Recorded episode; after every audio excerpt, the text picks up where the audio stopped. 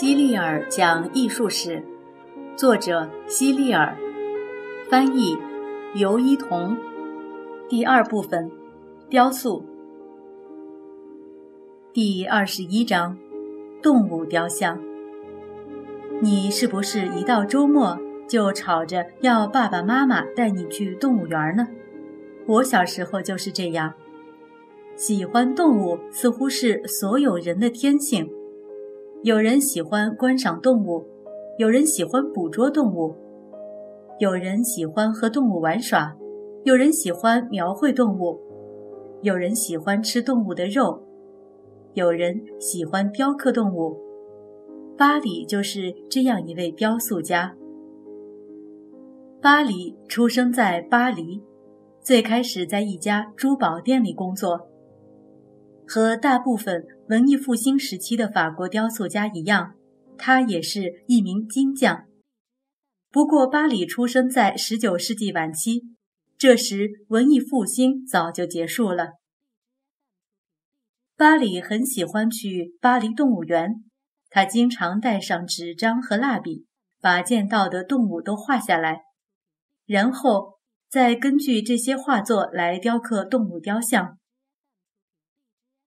在珠宝店工作的时候，他就经常做一些很小的动物金像。这些金像可以挂在手表链和项链上做装饰。他还用雕刻青铜动物像来装饰钟表。久而久之，巴里的雕刻技艺越来越纯熟。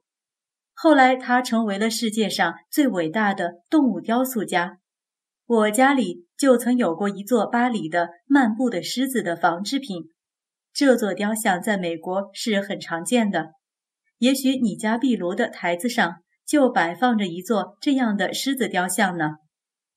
在二百三十七页上，你可以看到它的图片。巴黎的动物雕像有一个共同点，就是场景都很残忍，像老虎吃鳄鱼。或是美洲豹吃兔子之类的场景是他最喜欢的。像巴里这样喜欢看动物相互厮杀的人还真是不多。反正我很讨厌这种雕像。巴里的大多数青铜动物像都不适合做纪念碑，因为个头都很小。尽管如此，人们还是习惯将他的作品称之为纪念雕塑，意思是。他塑造的风格和我们在公园里看到的大型纪念碑的雕塑风格是一样的。这种雕塑的特点在于没有过多的细节。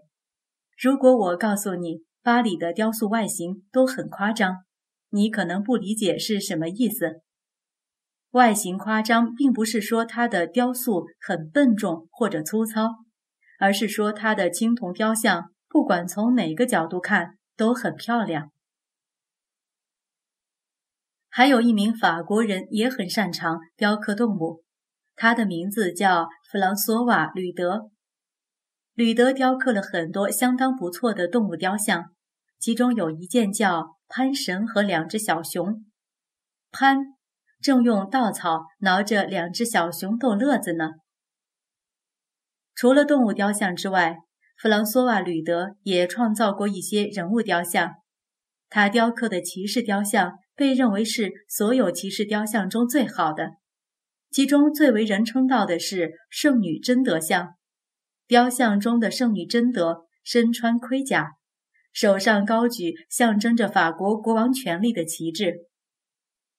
贞德被法国人称为圣女，她是法国人的骄傲。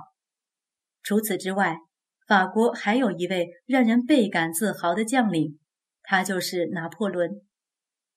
你可能已经知道了很多关于拿破仑的故事。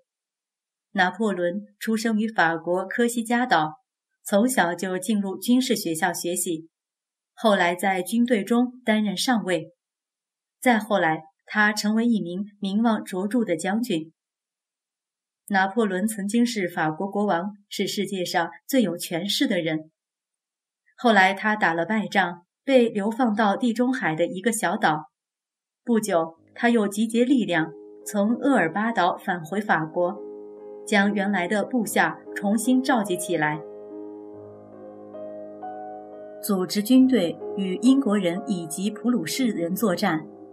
在滑铁卢，他的军队再次战败，他被流放到遥远的南大西洋上的圣赫勒拿岛，在那里，拿破仑度过了他生命中的最后六年。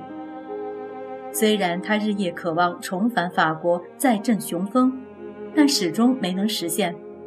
最后，他死在了圣赫勒拿岛上。